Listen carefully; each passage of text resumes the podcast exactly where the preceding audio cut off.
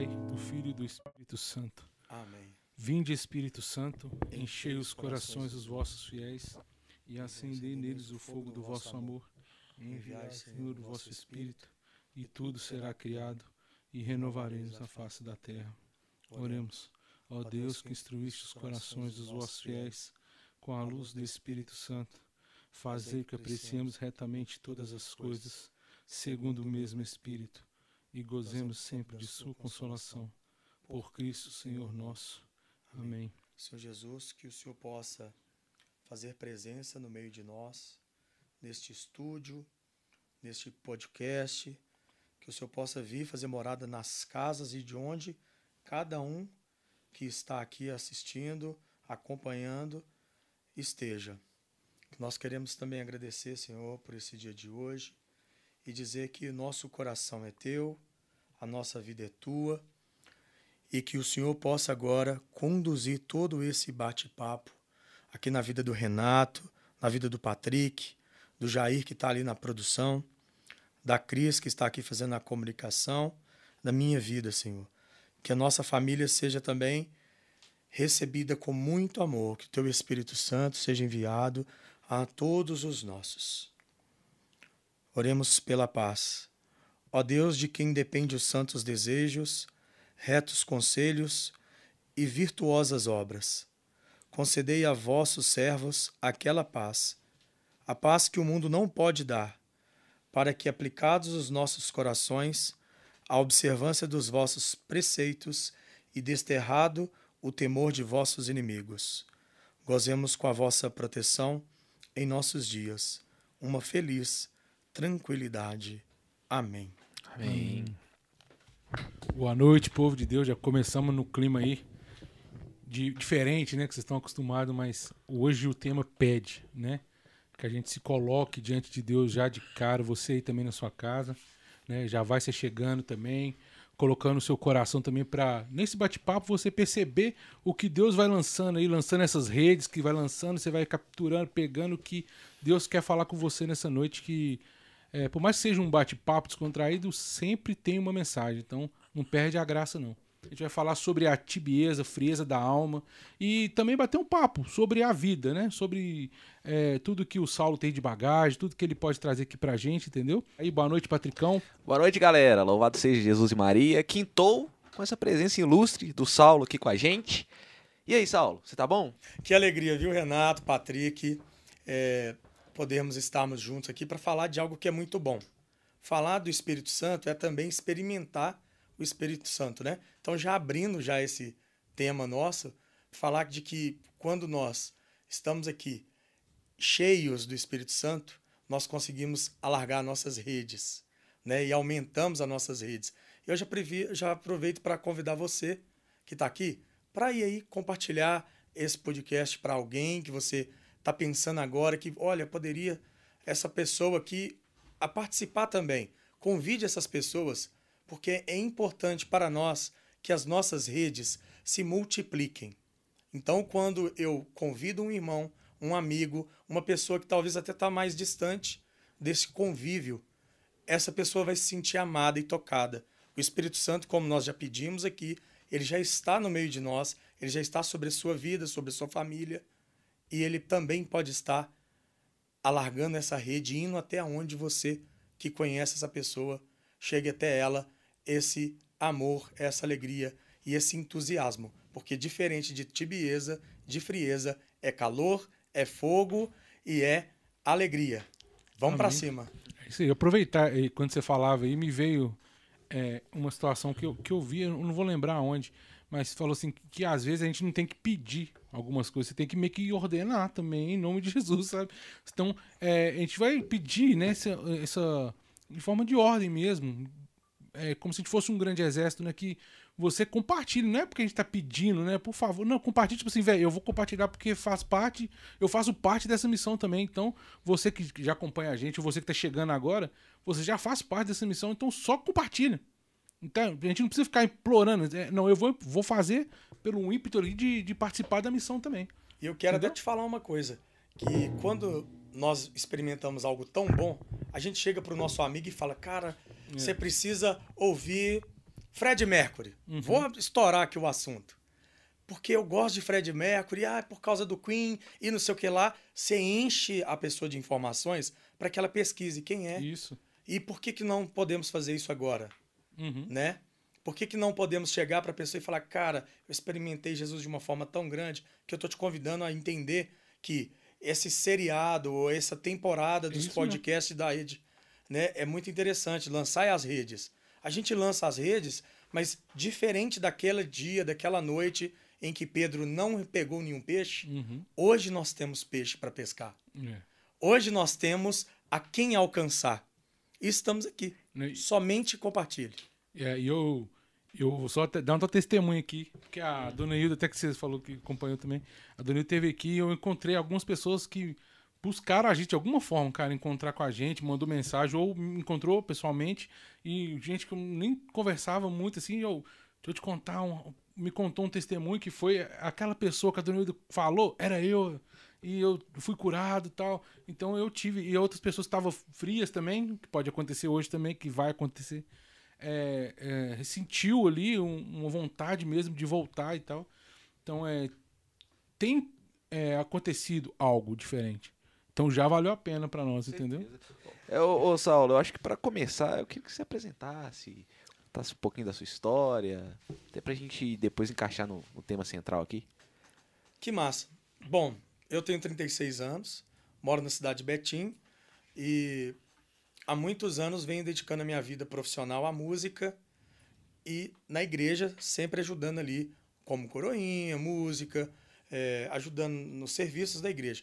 Cresci minha vida toda ali coroando Nossa Senhora e tive uma missão chamada Cordeiro Santo em 2013 com o intuito de levar as pessoas a conhecer Jesus de uma forma diferente. Trazer para dentro da igreja aquela turma que estava afastada, com medo de servir de novo, ou que foi magoada de, algum, de alguma forma. E por isso o Cordeiro Santo, do sacrifício, do, da dor, né? silenciosamente como ovelha e ir direto para o madeiro. Ah, se você foi machucado, se você tá triste, não quer voltar para a igreja, a gente fazia esse essa, esse retorno mais leve. E era um ministério de música. Começamos com o ministério de música dentro do Rebanhão do Senhor. E ali nós começamos a servir outros grupos. Era um- uma, uma missão. O rebanhão, que você fala o rebanhão, Rebanhão do mesmo? Senhor de Betim. Ah, o rebanhão Sou filho famoso. do Rebanhão de Ah, Betim, da Renovação Carismática. Estive no primeiro Rebanhão, que era Rebanhinho, do Padre Meirelles, meu padrinho. Nós estivemos no primeiro, minha mãe, meu pai. Eu ainda estava no ventre, agora. E fomos, fomos crescendo ali, sempre participando. E quero já deixar até um abraço para todos que tiveram essa experiência de conversão, de conhecimento, de experimentar o Espírito Santo dentro do Rebanhão, que é o maior retiro de carnaval para nós, né? E o que, que aconteceu? Ali mesmo eu conheci uma serva que me pediu ajuda para cantar. Então eu falei, vamos montar um ministério para ela. Para ela cantar. Vamos juntar todo mundo que não estava em ministério nenhum, que já tinha participado e voltado.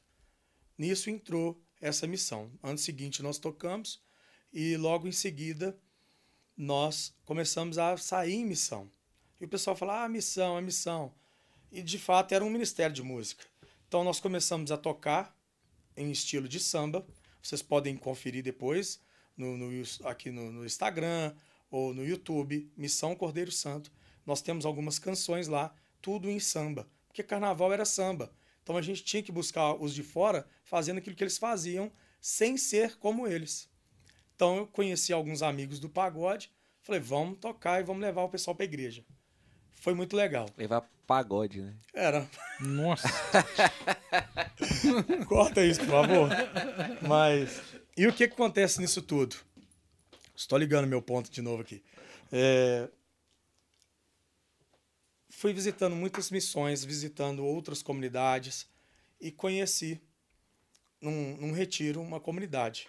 A gente estava num retiro, Juninho Cassimiro, Aira, que era membro da comunidade Colo de Deus, e eu servindo no mesmo evento. E ali, começando a conversar com a Aira, ela foi contando para mim a história de como foi o cuidado que ela recebeu dentro dessa comunidade. E ela falando que ela foi batizada, primeira Eucaristia, crisma, foi até o matrimônio. E eu achei isso muito lindo. Porque eu falei, eu quero conhecer essa pessoa. Já tô encurtando tudo pra gente chegar no Uhum. ápice. E falei, ah, eu queria conhecer essa pessoa porque para mim fazia muito sentido o que eu fazia em pequena proporção dentro da, da cidade de Betim, da região, externar isso para outros lugares. E eu conheci a comunidade Colo de Deus em 2015 no Café dos Artistas, onde encontrava todos os artistas em Belo Horizonte, membros da Renovação Carismática, músicos, para tomar um grande café, adorar o Senhor e conviver, conhecer, fazer um network, que inclusive foi produzido pela Farla, uma cantora que eu também tive a honra de estar com ela, um grande abraço. E ali eu conheci a Colo de Deus, física, Ministério de Músico, de Música. E começamos a conviver. A partir daí fomos crescendo, fazendo contato. Existiu uma missão de uma comunidade de vida em Contagem, que era a missão BH da comunidade, comecei a experimentar. Era uma comunidade voltada para células, para o contato um a um dentro de casa. E a minha história começou a aproximar disso tudo. E eu percebia cada dia mais que aquilo que eu fazia numa pequena proporção na missão Cordeiro Santo estava se estendendo para a comunidade Colo de Deus. E comecei a viver isso, a beber disso, a experimentar aí em várias missões, já em 2016. E resolvi, em 2019, assumir um compromisso ainda maior de me doar como esse sacrifício que vem de todo do Cordeiro Santo a uma comunidade. Eu entendi que meu processo de salvação vinha dentro de uma comunidade missionária, onde tinha Nossa Senhora como centro né, de, de, de aprendizado. Viver como Nossa Senhora, sendo um Fiat, o ex-me aqui, era muito lindo. Então resolvi logo, fui me consagrar Nossa Senhora, fui buscar entender como que era essa comunidade e a conviver. No convívio com os irmãos, nas partilhas, nas dificuldades, no, nos desabafos, né? Porque eu, eu, eu acho assim, quando a gente convive com alguém é muito bom, mas a gente só conhece a pessoa quando vem na, da intimidade os nossos erros. Quando nós estamos à vontade para falar, eu falhei, Renato. Eu não sou esse cara que está na rede social, Patrick. Então, quando eu começo a me abrir e quando a gente ama, a gente cuida, a gente também é de verdade. E sendo de verdade, eu percebi que com essa turma toda, eu era de verdade, eu não precisava me moldar aquilo que as pessoas queriam. E eu comecei a, a caminhar com essa comunidade, entrei para o processo vocacional em 2019 e estou aqui hoje, a cada dia mais, vivendo esse caminho missionário. Eu trabalho na, profissionalmente com fotografia, de casamento, de eventos e também na música. Eu tenho uma banda que é uma banda minha mesmo, Saulo e Banda, que eu, eu criei para colocar tudo que eu gostava de ouvir e tocar. E há 24 anos eu toco na banda sinfônica da cidade de Betim. Foi onde eu comecei meu caminho musical, já aos 12 anos. Já comecei ali a, a tocar bateria, percussão, experimentei alguns instrumentos, mas a minha área mesmo era bateria. E fui estudar, conheci o Jair na universidade, nós estudando música lá.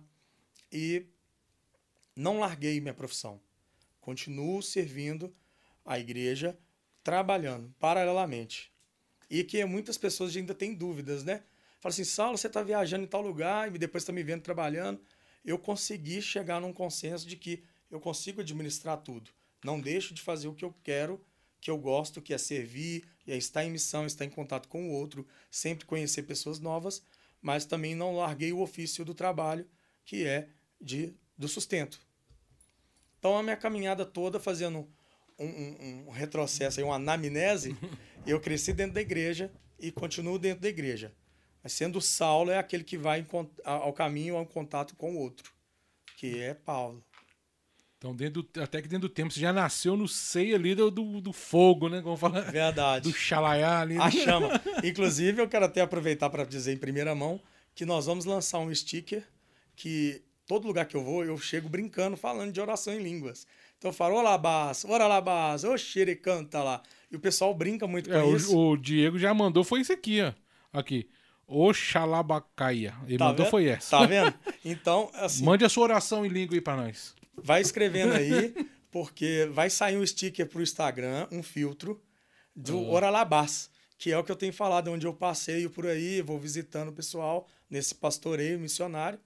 E resolvemos, agora nesse final de semana, um irmão me procurou, falou, vamos fazer e vamos soltar nas redes sociais. Eu falei, então vamos fazer. Então é, é uma cultura de Pentecostes de forma bem prática. Quando a gente chega, quem não conhece quer saber o que, que é, mas por que, que ele está falando assim? Nos lugares que eu tenho passado, é, há uma, uma sede de conhecer Jesus muito grande.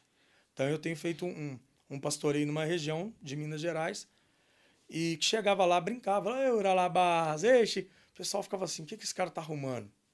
Mas era uma forma de que depois as pessoas experimentando o Espírito Santo entenderia que era uma forma, uma linguagem de comunicar espontânea e de falar com Deus, de, de levar louvores, de exaltar o nome de Deus. E a gente ia brincando e nessa brincadeira falava de coisa séria. É, até, até dentro disso, só pra gente trocar, começar a trocar essa É, eu ideia. também tenho uma pergunta dentro disso. quer, você quer fazer? Não, Faz. pode- pode a Não? sua primeiro. Não, pode pode, Então, pode. É, é, é- é muito interessante isso. Eu, eu, eu sou encantado por esse tema de, de falar em línguas. É, eu acho que até faz parte até do nosso tema é, central. Ah, como que. Vou, vou perguntar de um. Eu acho que é a dúvida da galera, né? Isso. Como que você sabe o que tá falando? Se você sabe o que tá falando, Interpretar, né? como você. Como vem isso na sua cabeça? Como você. é, se Como você você- cria. Como você começa. né? É, porque. vou- Por exemplo, você fala. Como é que é a palavra que você fala? Oralabás. Oralabás. Aí, Aí você, você tá vai falando, vou falar. Não, cara, você tá falando em, em línguas. Mas aí eu posso falar, sei lá, balala. E eu falo assim, ó, também tô falando em língua, só que balala não pode, nunca pode, pode dizer nada e a sua pode ser realmente. Como é que tem esse filtro? Aí que tá. Tá na compreensão e na intimidade que a gente tem com Deus. Mas eu vou explicar contando uma história muito interessante que eu visitei uma, uma- um distrito chamado São Sebastião da Vala. Um salve que eu sei que a galera tá em peso aqui. Salve, eu salve. estive lá agora em ju, em, em no sábado pro encontro de jovens dessa região da paróquia lá e foi muito top. Tinham mais ou menos uns 140, 150 jovens e eu fazendo essa brincadeira. E eu conheci uma senhora muito do reteté, ela chama Gracinha. Ela é incrível, gente. Chegamos para visitar ela num outro momento e o pessoal falou comigo: Saulo, ela é da renovação carismática. E eu cheguei brincando. Falei, ô ralabás. E ela, xericantaralabás.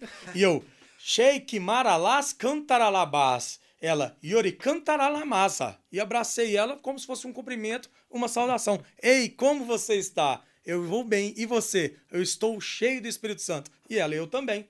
A tradução. O vocabulário, o diálogo, ele começa a, a ter sentido da forma na expressão.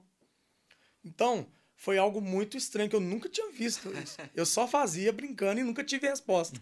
Então, eu já entendi que há um diálogo, que é uma forma de comunicar. Mas voltando na sua questão, é, como eu sei o que, que eu estou orando? Eu percebi que quando lá vai falar em Pentecoste, que todos os discípulos ali reunidos, Nossa Senhora, Jesus chega e eles começam a orar, cada um estava orando na sua língua materna. Nós estamos falando português. Mas se nós três começarmos a agradecer a Deus e a louvar a Deus, Senhor, muito obrigado pela minha família, enquanto isso o Renato está falando sobre a casa e o Patrick está falando sobre o serviço dele. E no final nós estamos orando. Essa oração, ela chega como uma oferta ao céu, né? Uma, eu vou falar aqui de de um pedido mesmo, né? De oração, de entrega para Deus como uma única voz, porque nós três estamos juntos. Então, quando nós estávamos rezando o Vinde Espírito Santo, todo mundo entende, porque nós estamos numa única voz. Mas se cada um começasse a agradecer junto comigo naquele momento, que eu agradecia pela família, pelas pessoas, e o outro agradecia pelo trabalho, o outro pelo carro que ganhou, e começava a fazer isso, as orações iam se misturar. E, ouvindo esse clamor, para nós aqui presente, ia parecer que nós estávamos orando em línguas. Para os, os discípulos daquela época, e eu falo isso sobre o meu entendimento. E eu acredito que aconteceu isso. Cada um na sua língua materna começou a orar e foi criando essa oração em línguas, onde todos ali começaram a entender o que o outro falava. Que antes era particular, individual. E todo mundo orando num só clamor, começaram a entender que todos tinham o mesmo objetivo: agradecer a Deus, pedir o Espírito Santo, pedisse que esse Espírito Santo estivesse aqui comigo e que ele pudesse agir no meu coração e que, sendo esse Espírito Santo o fogo que desce do céu, ele poderia queimar, alastrar e abrir e contagiar as pessoas que estavam do meu lado. Então imagina você como uma brasa, o Renato uma brasa um pouco maior e eu uma outra brasa, juntos queimando. O nosso calor não vai ficar só para mim. O nosso calor vai começar a criar um novo calor que vai contagiar e alastrar em outros carvões e queimar. Então, eu tive esse entendimento que a oração em línguas para mim, ela é nada mais do que uma oração completa, livre e espontânea, de que quando todos estão orando juntos, ali vai sair uma oração em línguas, que é a oração particular de cada um. Uhum. Eu penso assim, a igreja ela vai responder também de a renovação carismática que é uma forma de que eu orando para Deus, somente Ele vai nos escutar. Uhum. E aquelas pessoas que não são do nosso meio, não são do nosso convívio, e o, o diabo, Satanás, também não vai entender qual é o desejo do nosso coração, porque ele está sendo reto a Deus. É uma forma de, de que sai do coração aquilo que às vezes nem você mesmo consegue expressar, né? Sim. Assim, a, a oração em línguas, é, pelo que eu sei, ela vem da renovação carismática e também vem do, dos grupos mais protestantes, né? 50 Sim. anos atrás, 52 anos, né, que é da renovação carismática, uhum. que foi o último mover. Isso. Só que o que acontece? Isso aconteceu 50 dias depois, não? Quando o Espírito Santo desce, uhum. ali tá os discípulos, tá, o, tá ali os irmãos, todos os discípulos ali, acontece o Pentecostes. É. Aconteceu ali, uhum. depois aconteceu uma outra época na igreja, e, por fim, acontece também é, lá em Duquesne, que é que nasce a renovação carismática renovação, dentro da igreja. Claro. Mas isso já era prática dos discípulos de Cristo. É, porque. É, boa. Mas, assim, com, eu é, falo, falo dentro da igreja, os católicos mesmo, é, orando em línguas, é com a renovação carismática, né? Sim. E eu queria te perguntar assim, é um, na sua opinião, é um fogo que, que, que é um dom de Deus, né? Você orar em línguas, Onde estava esse fogo é, antes da renovação carismática? Na Santa Missa. É, mas por que, que ninguém usava? Usava. Toda comunhão você estava lá, recebendo fogo. Só que nós não tínhamos. É, é o entendimento uhum, do Saulo. Uhum, claro. É, só que nós não tínhamos a experiência e o conhecimento dos dons do Espírito. Uhum. Nós temos os dons do Espírito Santo, só que ninguém tinha essa experiência. Ou ali, porque a gente ia para a missa e participava ali, as senhoras rezavam o texto e o padre fazia todo o sacrifício de costa. Um latim. E depois do concílio nós tivemos a oportunidade de participar, de, de ser voz dentro da celebração e nunca, tinha, nunca falei disso, mas espero que meu formador não me corrija tanto. mas eu acredito que sempre esteve ali, só que não explicitamente. Ou eu não conhecia, então eu não sabia o que fazer mas hoje, conhecendo os dons do Espírito Santo, eu consigo colocar em prática. E como? Na intenção diária. Entendi. A palavra que vocês me mandaram lá foi muito interessante, que eu separei aqui, que vai falar assim, ó. Levítico capítulo 6, era o versículo 5 e 6, ó. O fogo do altar será alimentado de modo a nunca se apagar. O sacerdote toda manhã nele acenderá lenha disporá aí o holocausto e fará queimar a gordura dos sacrifícios pacíficos. Um fogo perpétuo deverá arder sobre o altar sem nunca se apagar. Esses dois versículos vai dizer muito sobre essa questão. Onde estava o Espírito Santo? No altar. A função do sacerdote em levar esse sacrifício, que para nós, depois que Jesus volta, depois que ele vem à terra, era o quê? Ele é o próprio sacrifício, ele é o fogo que queima perpetuamente. O que, que nós devemos fazer? Só alimentar esse fogo, como o sacerdote dito em Levítico. O que, que era? Alimentar esse fogo.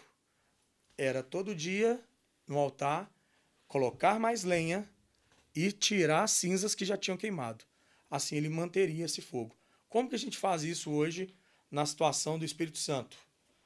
Nós conhecemos, nós temos uma cultura de Pentecostes Somos pentecostal, xiricã, taralabá, ninguém entende nada, mas todo mundo fala tudo. Há uma compreensão através da intimidade.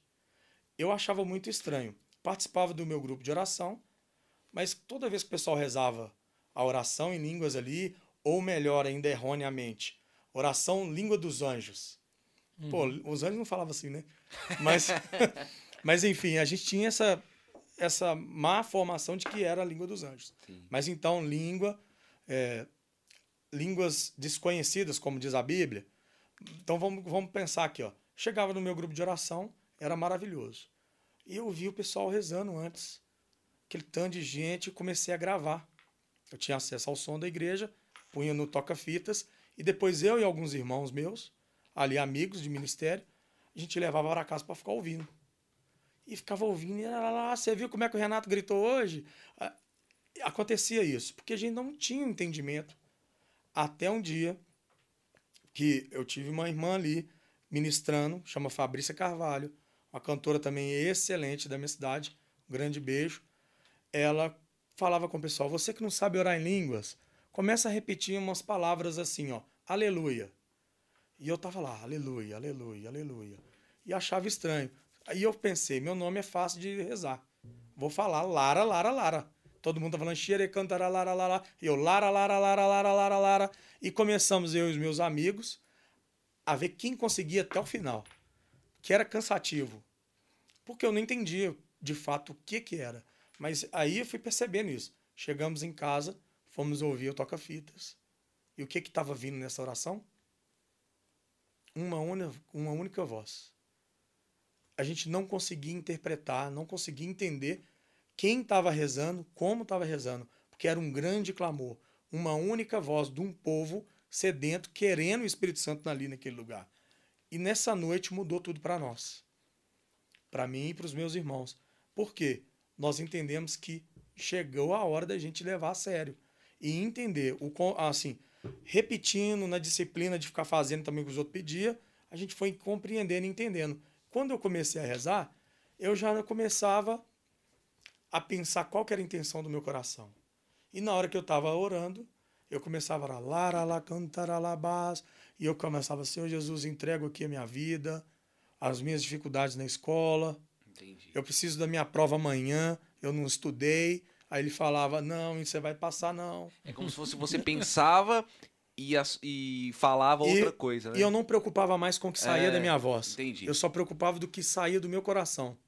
E aquela oração vinha confundindo aqueles que não precisavam saber. E foi aí que eu comecei também a pedir coisas que eu não tinha coragem de pedir na frente dos outros. Hum. E eu começava a orar e falava: Senhor Jesus, eu queria é, tocar bateria na igreja. Aí ficava falando e orando: cuida de mim, da minha família, namorar com aquela menina ali, essas coisas. E comecei a intensificar a minha oração, a entender de que de algo que era muito simples e é tão bobo a gente falar palavras desconexas, mas se você ordenar e ter um propósito para essa palavra, tudo dá certo. Por exemplo, eu estou criando um vocabulário nosso lá. Ora labás. Ora labás. E nós dividimos. A arte está pronta para publicar. Qual que é esse entendimento? É uma saudação. Olá, orar, ou de orar de oração, mas eu chego num lugar, ora labás, e todo mundo responde ou ri. Quem já me conhece responde, brincando e, e responde com outra coisa. Mas eu estou criando uma comunicação interna de que quando eu chego, eu estou chegando em nome de Jesus, então eu estou chegando saudando. Paz de Cristo, ora labás. E a pessoa, contigo também está a paz e, e tudo mais. A gente está criando um dialeto particular que vai contagiar, porque é novo. Dentro da juventude, quando você fica naquela mesmice, fazendo as mesmas coisas, a mesma é, vou falar o mesmo cronograma de eventos, de grupo, de, de, de tempo, as pessoas vão se perdendo, porque o, jovem precisa de uma novidade. Então, eu estou trabalhando isso. Tá. Então, você acredita mais que o seu chamado seria mais voltado para a juventude? O meu chamado é para quem precisa. Uhum. É, nesse período, nesse tempo, que eu entrei para o discipulado da comunidade da Cola de Deus, eu tenho percebido que os lugares onde as pessoas me convidam para ir, ela vai trazer um público mais jovem. Uhum. Mas, por exemplo, fui para essa cidade, para esse grupo de jovens. As pessoas que eu mantenho contato, que eu vou conversando, são pessoas de 40 anos para cima. Geralmente as mães dos jovens, pessoas que eu conheci no caminho. É, porque eu acredito muito, tá? Enquanto músico também, enquanto evangelizador também. Eu vejo que a, a, o Espírito Santo é dinâmico, né, velho? Então ele, ele muda, ele inspira a, a algo novo. E, e, e, ter essa, essa, essa mudança, essas mudanças, né? De até de aplicar algo, é, às vezes gera até um, um, um, conflito ali com quem é, é, já é velho de casa, vamos falar assim, né? Porque a, eu acredito muito nesse, nesse dinamismo, sabe? Do Espírito Santo, dessa pedagogia que ele usa com cada um. E eu sei que, que o jovem, ele é, a, é o acelerador, vamos falar, né? Aquele que quer fazer, que quer acontecer. E aquilo acaba contagiando quem tá. Igual você falou, por exemplo, o pai. O jovem é um combustível muito forte. Isso. E a gente vai. Aí os. Mas aí vai. É onde que, onde que você vai controlando também o ímpeto dos caras, né? Porque também jovem é consequente também dentro da igreja. Até para as loucuras. Eu falo, porque eu fui jovem dentro da igreja e fiz muita coisa que eu falo assim, como é que eu fiz isso, velho? Entendeu? De entrar em favela sem ter o discernimento de pedir licença para quem tem que pedir, né? E de saber que eu coloquei muita gente em risco ali. Então, é, isso é consequente. Se tivesse alguém falando, calma aí, velho, vamos lá, entendeu? Mas não é isso que eu quero falar. Eu quero falar que é, esse dinamismo de, do Espírito Santo, que eu acredito muito que o Espírito Santo ele é o, a dinâmica. Porque existe o pai, existe o filho, que a gente sabe quem é. E eu acho que o Espírito Santo é aquele que é, de, entre aspas, o desconhecido que traz o novo. Que traz o mover, né? Vamos falar uhum. assim. Para onde que move? Onde que ele tá indo? Hoje você consegue perceber, igual você falou aí, esse, esse, esse tipo de stick que você tá fazendo é um mover. Né? O dialeto é um mover. Né? O que você tá fazendo é um mover, algo que tá vindo e você sente o Espírito Santo. É isso que eu quero saber. Você sente ele ali nessa juventude que é, tá tanto se falando que tá fria? Assim, essa cultura de Pentecostes, ela tá para uma turma mais íntima, mais madura dentro da igreja.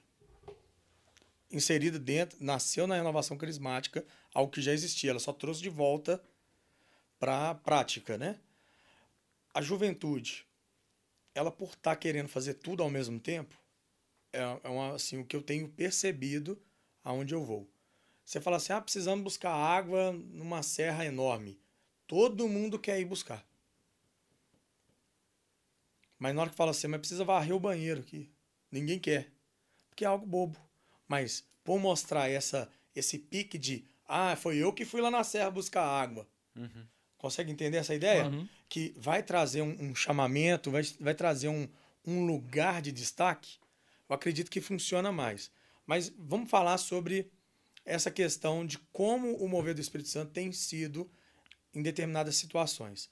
A gente está com uma situação de que praticamente três anos vivendo numa pandemia. Todo mundo se fecha, todo mundo se volta para dentro de casa, vai viver sua espiritualidade, como foi nessa época no início, Sim. né? Jesus, ele sobe aos céus e deixa os cristãos ali vivendo dentro de casa, essa célula, essa partilha, né? Primeiro movimento ali que, que acontece ali, né? Do, do, dos discípulos. Como que Deus ele quer o mover do Espírito Santo hoje para nós nessa situação de reinventar uma nova forma de sair de casa? Enquanto Pedro estava na igreja, Paulo estava visitando as comunidades uhum. distantes. Como a gente pode aplicar isso hoje na juventude? Acho que não tem uma fórmula. Mas nós entendemos que esse fogo que queima de novo, ou melhor, parece que o tema hoje é para a gente falar para aqueles que estão dentro da igreja e estão desanimados, ou para aquele que ainda vai chegar. A gente precisa entender isso.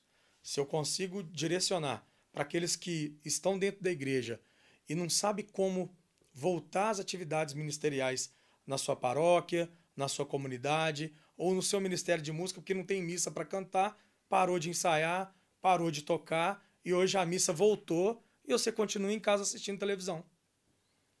Então, como que é se mover? Queima de novo. A palavra hoje que, que vem como lema para nós é uma palavra que Deus nos convida a manter o fogo aceso, que é o próprio Cristo né? Então, para a gente falar disso, a gente tem que entender a dinâmica também do fogo.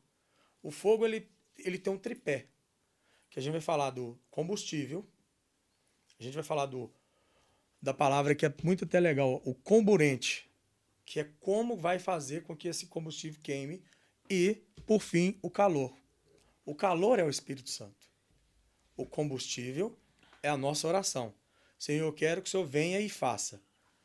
E o comburente, que para nós hoje pode ser o oxigênio, que mantém aquele fogo, é o convívio entre os irmãos, é os retiros, é os encontros, que vai mantendo esse fogo, essa, essa chama acesa.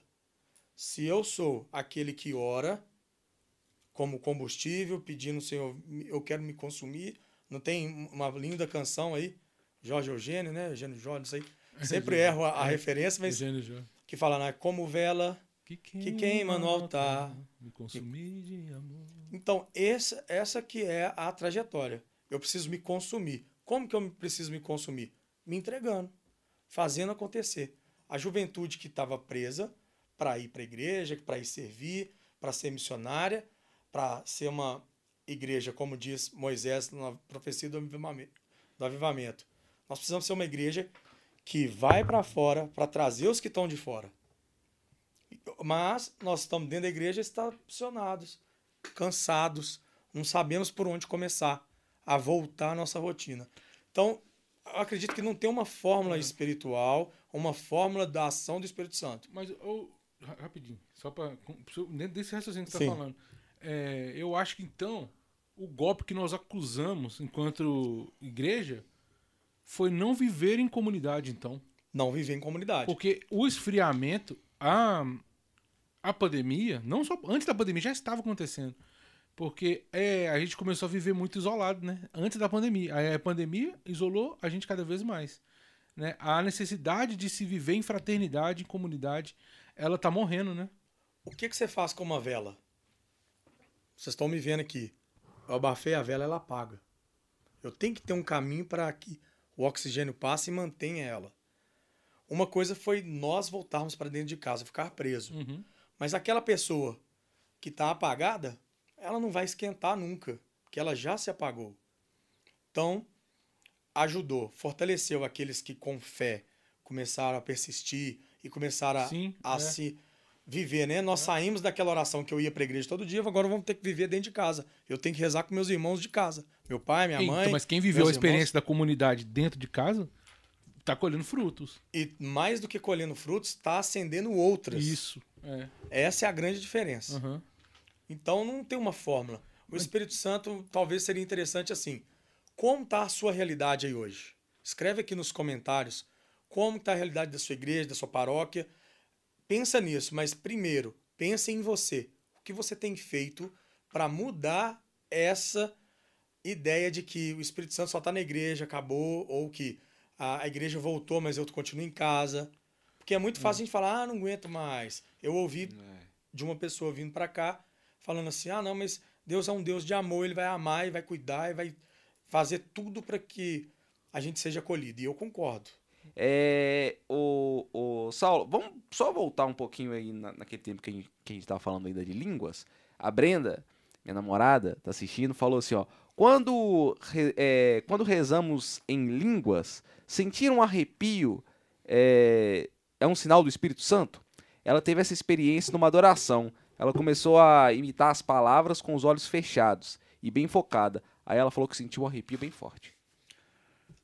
Bom, se fosse comigo, eu ia achar que era o mover do Espírito Santo mesmo. Sabe quando você está empolgado ali e no meio de uma oração e fala, ah, eu, nós estamos ministrando aqui no meio desse povo a cura de uma dor de cabeça, e o pessoal arrepia, meu Deus, uhum. que lindo. Eu acredito que seja o mover do Espírito Santo acontecendo ali, e naquele momento o arrepio, ele é é, onde é, primeiro, a gente precisa entender, quando é que nós arrepiamos? Boa Brenda, pergunta. quando é que nós arrepiamos? A gente precisa entender as nossas sensações no corpo. Uhum. Quando algo acontece de muito bom ou até mesmo de muito ruim. Né? Por exemplo, deixei cair essa caneca aqui, agora eu vou ficar morrendo de vergonha. Eu vou arrepiar, minha, minha, minha espinha vai ficar toda gelada agora de medo se for algo muito importante ou única, ou ao mesmo tempo nós vamos começar a dar gargalhada aqui porque foi muito legal e pela primeira vez num podcast uma caiu, uma, uma caneca caiu. Então, o que acontece? O arrepio é uma forma de confirmação, é uma forma de que o Espírito Santo está ali mesmo, ou é de medo da ação dele? Não sei, mas na igreja você vai ver muito assim, ó. Ai, porque Jesus está aqui nesse momento e a partir de agora o Saulo vai comer só legumes. Aí eu arrepio na hora e falo assim, eu confirmo. Porque eu, no É. meu coração eu já desejava comer legumes. Então há uma coerência. É, Eu vou entender, Senhor, foi para mim mesmo, aconteceu. sim. Então a gente tem que fazer essa. É é um estudo de caso, né? Não tem como a gente afirmar que sempre um arrepio é a manifestação. Ou melhor ainda, se você que está aqui na live, nesse podcast, é, já viveu uma experiência desse tipo, conta pra gente. Eu, por exemplo, toda missa na hora da bênção final eu sinto arrepio. Toda. Eu sempre falo com a Brenda, nossa, não tem jeito, toda missa eu eu- E eu, eu já sinto também, primeiro, na hora da comunhão, às vezes é um. Ah, pequei, eu vou, confesso, eu tô limpinho, chego lá para comungar. Parece que é a primeira vez da minha vida. Voltei na pri- primeira Eucaristia. Eu sinto arrepio nesses momentos. Ou então, quando a gente tá orando, se eu estiver tocando bateria, na hora que vai crescer a banda, assim, é na hora que eu faço aquela virada, parece que foi a melhor coisa do mundo e foi naquele momento. E eu arrepio de ver, caramba, como tá dando certo. Então, para mim, arrepio é sempre confirmação, é sempre algo bom. Tem mais uma aqui da, da Mariana, Mariana Marinelli. Ó. Através das orações em línguas é possível descobrir dons e modo de viver com a vivência, como a, modo de viver como a vivência do evangelho? Sempre, né? Quando nós conhecemos os dons do Espírito Santo, e quero te deixar um abraço. Mariana, nós voltamos de Jandaia do Sul, a gente estava lá na sede da comunidade. Ela é do Rio de Janeiro e quero deixar um abraço para você e para todo mundo que está nos assistindo aqui, acompanhando esse podcast, de que o Espírito Santo ele vai mover, ele vai conduzir. E quando eu estou orando ali em línguas, que a gente está travando muito nessa questão da oração em línguas, É, porque é o que machuca muita gente, né? No susto. Ai, meu Deus, eu não oro em língua, então eu sou, tô fora do bando. Não. É, é porque muita gente também fala assim, nunca vou rezar porque eu não concordo. Uhum. Então, a gente está focado nisso aqui, mas o importante de tudo é a sua oração, a sua oração pessoal. A sua oração vai te conduzir a ter uma experiência tão grande com o Espírito Santo agindo em você e que com Deus que não vai mais importar as palavras que você está soltando na boca. E sim a forma que seu coração está tão entregue e ali em comunhão com Cristo, tudo vai acontecer. E conhecendo os dons do Espírito, que vocês podem dar uma olhadinha, pesquisar, é é uma tarefinha para nós aqui o tempo todo lembrar quais são os dons dos espíritos, do espírito. E nós vamos entender, já estou vivendo esse, ah, como é que eu posso? E também pedir, Senhor Jesus, eu quero ter uma experiência contigo. Envia teu Espírito Santo. Faz com que o meu coração, cheio do Espírito Santo, possa experim- experimentar verdadeiramente todos os frutos do Espírito Santo, todas as ações do Espírito Santo, todos os dons que a gente confirma lá na crisma. Porque muita gente é crismada e não sabe que a gente pode utilizar E, sa- e sabe e também que, experimentar. que a, a, a resposta da oração ela vem. Ela Se, vem. por exemplo, essas dúvidas que estão surgindo, a pessoa pode entrar em oração e perguntar para Deus, ela vai te responder, ele vai te responder. Vai. E Só aí que se eu não souber como que ele fala, é, é, isso- é aí que tá aí dá na mesma. Ele vai falar igual as orações em línguas nossas aqui, ninguém é, não, entende nada. Mas é, é esse, é esse que tá que eu acho que a gente pode estimular e gerar esse desafio, né? Uhum. Da, é você que tem a dúvida, entra em oração, pede a Deus o discernimento também, sabe? Pede pra ele como é que eu posso fazer. E perceba os sinais também. Porque é, o mover do espírito, ele é assim também. Igual você falou, não é só na oração em língua. Ele vai te, te inspirar, ele vai te mover, ele vai te impulsionar, ele vai te mostrar, sabe? Ele vai te, te, te, te trazer algo diferente que, que você não encontra em qualquer lugar. Você só encontra em Deus. E quando você não está em Deus, você sente essa falta do Espírito Santo, né? Você assim, não, eu preciso, eu preciso de ter um discernimento aqui, eu vou, eu vou orar, vou pedir a Deus, eu vou rezar, entrar no meu canto, e ele vai te dando as respostas. Agora, com o Espírito Santo, você consegue perceber os sinais. Você consegue perceber o que Deus é, tá te mostrando, quer te falar, né? E, e buscar ajuda também, né? E tem uma coisa interessante, Renato. É, nós achamos que é só em retiro, onde tem duas mil pessoas, Isso. que o Espírito Santo vai agir. Ele pode agir você lavando a sua, sua vasilha ali no almoço, é. tomando banho, água nas plantas, num ônibus. O Espírito Santo, ele, ele, Agora, ele é tão fácil que quando a gente clama, ele vai permanecer no meio de nós. E ele vai conduzir da forma que tem que ser para o Renato, para o Patrick, para o Saulo, para a Brenda, para a Mariana e para todo mundo que está aqui, de uma forma única. A expressão é única. Os dons do Espírito nós já conhecemos. Porém, para praticar, a gente tem que ter constância. Uhum. É, me perguntaram, eu postei hoje, já falando que ia vir aqui no, no Instagram. Aí uma irmã me chamou no privado. Saulo, qual que é a dificuldade de me manter firme em oração? Falei, você já respondeu. Se todo dia a gente parar um tempo para dedicar a, a nossa oração pessoal, eu vejo que isso é um alimento, eu vou querer fazer o quê? Diariamente. Na palavra, se a gente seguir aqui Levíticos, é, Levítico a gente vai entender que lá na frente o sacerdote que limpava as cinzas ali do altar e colocava mais lenha, a primeira, assim, a, a princípio parecia que a lenha tivesse tampado o fogo e não haveria fogo, mas o fogo estava do lado de dentro. Uma, um carvão, ele queima de dentro para fora. Isso é muito interessante, de que na oração é assim.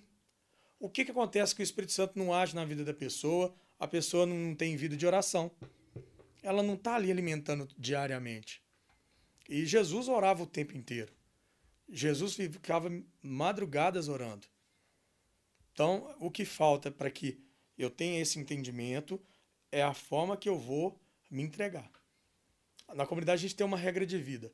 A regra de vida, por muitas vezes, em, em, enquanto vocacionado da obra, eu quero cumprir com aquilo que está ali. Então eu fazia isso, e estou falando isso para vocês que estão aqui, para entender que muitas vezes eu fiz na disciplina.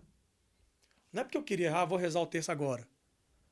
Ah, eu vou. Não, mas é porque a minha sede era tão grande de entender que eu não posso morrer sem ser salvo por Deus, que eu fazia porque alguém me pediu para fazer e eu, eu confio nessa pessoa. E ela me pedindo para fazer, eu falei, eu vou fazer porque eu sei que eu vou chegar no reino dos céus. Se eu continuar fazendo isso. E eu fazia na disciplina. E nós temos o texto da misericórdia, que eu estava acostumado a rezar para mim. Sempre eu rezava para mim, do meu jeito, pegava meu telefone, já tem todo anotadinho ali lendo. Só que quando eu fui em missão, fiquei 24 dias numa cidade, numa missão, e todos os dias era o texto da misericórdia na igreja, com todo mundo que quisesse rezar chegava lá. E eu tive que aprender a rezar para o outro também, com o outro. Uma coisa é você falar assim, vamos rezar o Pai Nosso, Pai Nosso que estás no céu. Outra coisa é você falar assim, Pai Nosso, todo mundo, Pai Nosso que estás no céu. Eu me perdi em tudo, que é tão automático para mim uma oração. Um ritmo, né? Que quando eu pausava eu não sabia é. qual era a próxima palavra. É e aconteceu isso comigo. E eu percebia que eu rezava o texto, mas eu não contemplava o texto. Eu não compreendia o que o texto estava me proporcionando. E eu comecei a me cobrar mais. Então eu não rezava só às 15 horas da, da tarde. Eu rezava também antes, porque eu tinha medo de chegar na hora e errar. Então, a disciplina fez com que da disciplina me veio o desejo e a vontade de rezar o terço, mesmo sem me pedirem. Então, eu estou trazendo essa experiência que eu vivi agora recente, de que, poxa, eu achava que eu estava cumprindo tudo. E só cumprir tabela não adianta. A gente tem que viver e experimentar essa, esse novo, esse arder que Deus ele nos traz através da oração. E eu fui percebendo isso, que um cristão que não ora, ele não vai ter resposta, ele não vai ter convívio, ele não vai conseguir viver bem numa comunidade. A comunidade hoje para nós é isso aqui. Somos nós três. A comunidade hoje é, para nós é a, a, casa onde a gente chega. Então a gente tem que viver em comunhão. Eu, quando eu olho para a vida de Jesus e percebo que ele foi detalhista quando ele escolheu as pessoas totalmente diferentes, e depois ele começou a conviver e trazer uma nova vida, um novo convívio para um camarada que tinha vários peixes, vários barcos, vários funcionários, trazendo lá, falando de rede, de lançar a rede. Ele lançava a rede, ele tinha os peixes, ele vendia, era rico, claro, porque vendia peixe, era o sustento de todo mundo comer ali na região, e larga tudo para um improvável. É muito estranho isso. E por mais que viveu um bom tempo com Jesus, Jesus vai embora e ele se perde. Voltaram para a vida antiga. É o que aconteceu. Estamos na pandemia, vamos voltar para nossa vida antiga. Ah, mas eu não sei rezar. Eu rezo lá, mas o Espírito Santo não, não, tenho vivência. Ah, salve, porque eu queria rezar em línguas. Então começa repetindo, aleluia, aleluia. Ora alabás, ora alabás. Xiricantara alabás. A gente vai pegando. Vai ouvindo o irmão do seu lado. Vai na disciplina. Porque a disciplina vai te moldar. E depois, com desejo, com vontade, todo mundo vai começar fazendo de espontâneo. Acredito que todo mundo que é católico nasceu porque é, é católico porque os pais levaram na igreja. Não é porque você queria. A maioria é assim. O meu foi minha namorada que me levou. Tá vendo? e é por isso que ele deu o privilégio para a única pergunta aqui ser dela, a primeira. Não, foi a segunda. A segunda. Ah, é. é. a primeira. A primeira, a, a primeira. foi da. Mas por quê? Porque isso faz um sentido. Qual foi a presença do Espírito Santo na vida do Patrick? Foi a resposta do Espírito Santo na vida da Brenda. Não foi nem propriamente nele, mas foi o transbordar. O fogo que queima, alastra e queima Exatamente. em volta. Você entende? Uhum. É, é por aí que a gente tem que e pensar. Não, e não necessariamente vai ser só no, num grupo de oração ou num retiro, igual você falou, num retiro, num, num momento assim, né? De, Mas ele gostava da menina, ele tinha que ficar perto dela. Para é. isso você tem que participar do grupo, da Sim. missa. Só que agora tá sendo uma constância. O cara tá fazendo um podcast. É. Isso mesmo. Essa é a grande diferença. Você quer uma resposta? É essa. Mas ao cara se permitiu. Ele se permitiu. Se que é o livre-arbítrio. Isso. Mas a partir do momento. Agora eu tô falando que eu me dou como liberdade, escolho Deus, eu deixo a minha liberdade livre para ele fazer o que ele quiser. É, isso é até uma coisa que eu, eu, eu, eu, falo, e eu gosto muito do Patrick, é isso aí. Porque ele se permite, sabe? Ele é o cara que. que ele vai, ele não quer nem saber, fazer, eu posso, você pergunta, ele vai. Ele é o curioso, mas tem muita gente que é mais retraída, né? Que, que vive mais ali na. No, é, a, a doninha do apostolado, sabe? Que, que ninguém sabe quem que é, mas tá lá. É. Isso que você está falando é muito interessante, que na nossa igreja passa Ministério de Música, nós somos músicos aqui, tocamos, nós queremos é pegar é a festa do padroeiro, que tem janta depois. Nós queremos é tocar em lugar chique, onde você chega lá, você é atraído pela, pelo status. Vai, você é atraído vai. pela fama. Nossa, tá chegando aqui o Renato da banda tal. É. A gente pensa nisso. Só que para para pensar, quem nunca saiu da igreja é as doninhas do apostolado. É. É. Que está toda quinta-feira ali adorando Jesus no Santíssimo Sacramento, está rezando por nós. E é o coralzinho também. Tem um coral, toda igreja tem um coral das senhoras tem. mais antigas. É o que não falta nas missas. A gente falha porque vai para um jogo. Ah, porque é aniversário. Não, porque agora estou namorando. Tem que almoçar na casa de fulano e eu não vou voltar. Você não está nem aí para o ministério. Você não, menor ainda. A gente não está nem aí para aquelas pessoas que estavam lá e que o seu cantar vai contribuir na celebração eucarística. Ou ainda melhor, você não está nem aí para você. Quando a gente assume um compromisso, a gente quebra esse compromisso, a gente está quebrando com a gente mesmo. Então, quando eu entendo que eu faltar numa missa, eu estou me prejudicando, porque tem gente que acha assim, ah, vou lá hoje, mas tem três que tocam bateria a gente também está se permitindo a não querer fazer nada. Claro. É onde o fogo vai apagando. Claro. Olha só que legal quem está aqui no chat é o Padre Jair. Pensa, Padre. Que dia que você vai vir aqui? aqui? É, o Padre Jair tem que. Sempre participa aqui no chat, nunca vem no podcast, né? Padre Jair, deu, sua deu a benção aí. Deu, Olha que benção. Amém. E é interessante isso, que todo lugar que eu vou, eu gosto de conversar com os padres, né? Porque há uma necessidade da igreja do Papa, como está falando hoje, vamos rezar aí pela guerra, vamos pedir a paz mundial.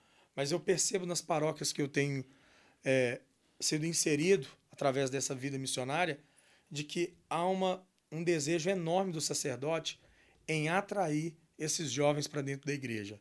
Fazer tudo o que tiver que fazer para que eles não se percam. E muitas vezes a gente não percebe isso. Nós temos uma juventude inserida num grupo numa comunidade, numa paróquia, mas criamos estratégia, mas é assim, mesmo assim eles não querem vir, que foi o início da nossa conversa. Uhum. O queimar de novo. O que é queimar de novo? É pegar algo que já pagou. e pôr fogo, porque se já queimou, só tem cinza. Não vai ter como pôr fogo numa cinza. Certo? Nós estamos falando, tá perto da quarta-feira de cinzas. Uhum. É morrer para o mundo para que nós possamos renascer. Então eu preciso de uma lenha nova. Eu preciso de um novo mover. Quem conheceu Jesus nunca mais vai largar. Nós já sabemos disso. Porém, nós precisamos agora acertar, cutucar ali aquelas brasas ali, aquelas lenhas, para que se haja, para que venha o fogo de novo, soprar a cinza que está nessa lenha dura, queimada, que não quer pôr fogo de novo. Dentro, dentro disso, você, você acredita que existe essa resistência de, de, de obedecer ou mover? Por exemplo, se, se eu sinto um mover, por exemplo, eu senti o mover de fazer o podcast. É, tudo me falava assim, é difícil. Vai não. Não vai não, é difícil. é, você vai ter que fazer aquilo, fazer aquilo outro, vai gastar dinheiro, você não tem dinheiro, você não sei o quê, entendeu? Então tudo te, te leva, te leva a, a, a não fazer algo. Você acha que existe essa resistência? é, eu falo na parte alta da igreja. A começar de lá. Tá, eu ia começar de baixo. Não, eu quero é de lá. Tá. Então, da parte da igreja, há pouco tempo atrás, nós vamos falar aí de poucos 40, 50 anos, a igreja ela tá aberta para tudo. O tempo todo a igreja grita: "A porta tá aberta, escancarada. Vem, pode entrar". O tempo todo a igreja está sendo um convite de entrada. Nós vamos te buscar, basta você querer. Eu acredito que há uma resistência, mas uma resistência de quem quer fazer, tem a ideia, recebe uma moção, mas ela não coloca em prática porque ela se sente pressionada a ponto de, ah, vai dar trabalho, ah, eu não vou ter recurso, ou responder para o outro. Vamos pegar essas cadeiras e vamos levantar e vamos ficar em pé? Ah, não, mas o pessoal não vai querer. A pessoa já responde, porque ela não queria. Uhum. Ela não quer ter esse trabalho de movimentar as cadeiras. Então, o mover acabou ali. Não precisa da igreja nem abrir as portas. Eu, eu sempre falo nos lugares que a gente visita, faz visitas missionárias, convidando pessoas que afastaram da igreja. Então eu vou visitar uma pessoa, que bom, ah, porque eu tive problema assim. Não, mas o problema não é a pessoa, é a igreja. Vamos crescer, é Jesus que você está indo encontrar. Você senta lá, vamos perdoar, vamos abrir isso aqui, vamos trazer é, essa paz para o seu coração. Aí a gente chega na igreja, as portas estão tá fechadas. Mas as portas não é a igreja, a igreja é o templo. Uhum. Mas as portas fechadas são pessoas que estão lá dentro gerindo a Uhum. igreja, que não faz questão de receber aquele que volta. Por isso da importância de que primeiro a gente tem que fazer essa reconstrução, a igreja está aberta.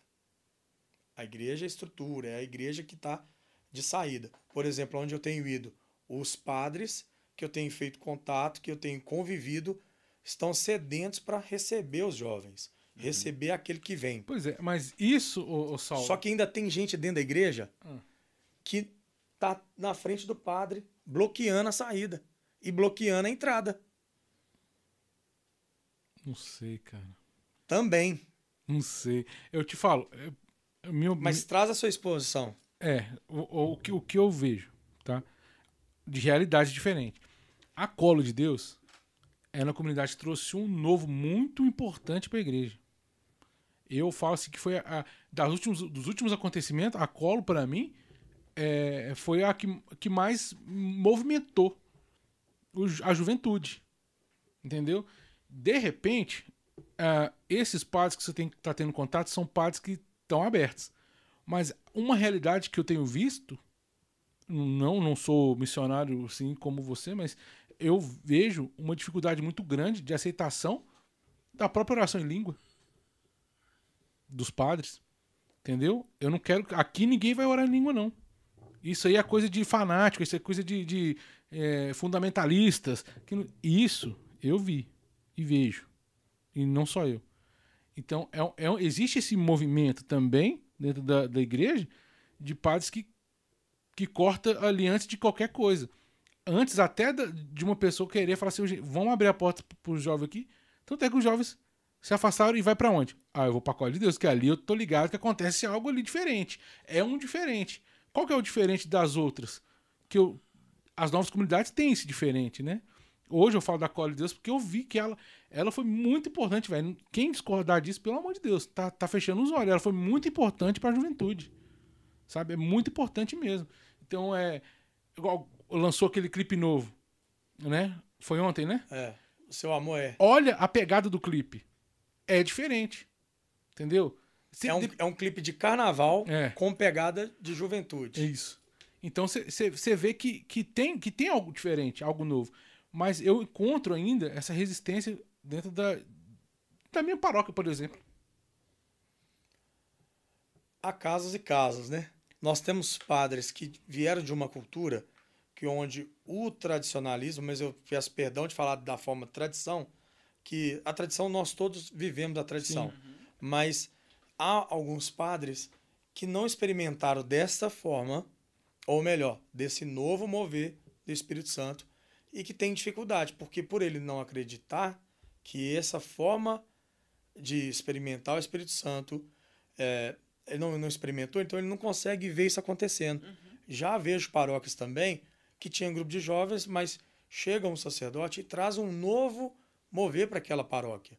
E assim vai dizendo a palavra de Deus, de que vai ter momentos que vão ter líderes, autoridades sobre nós, Uhum. que vão viver algo que é diferente daquilo que a gente deseja. E que nós vamos precisar dar esse suporte para esse sacerdote.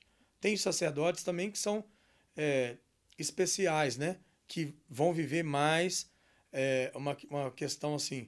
Vamos trabalhar a juventude, outros vão ser para pastoral da criança, outros vão ser para pastoral do Pastor idoso de ali rua. de rua.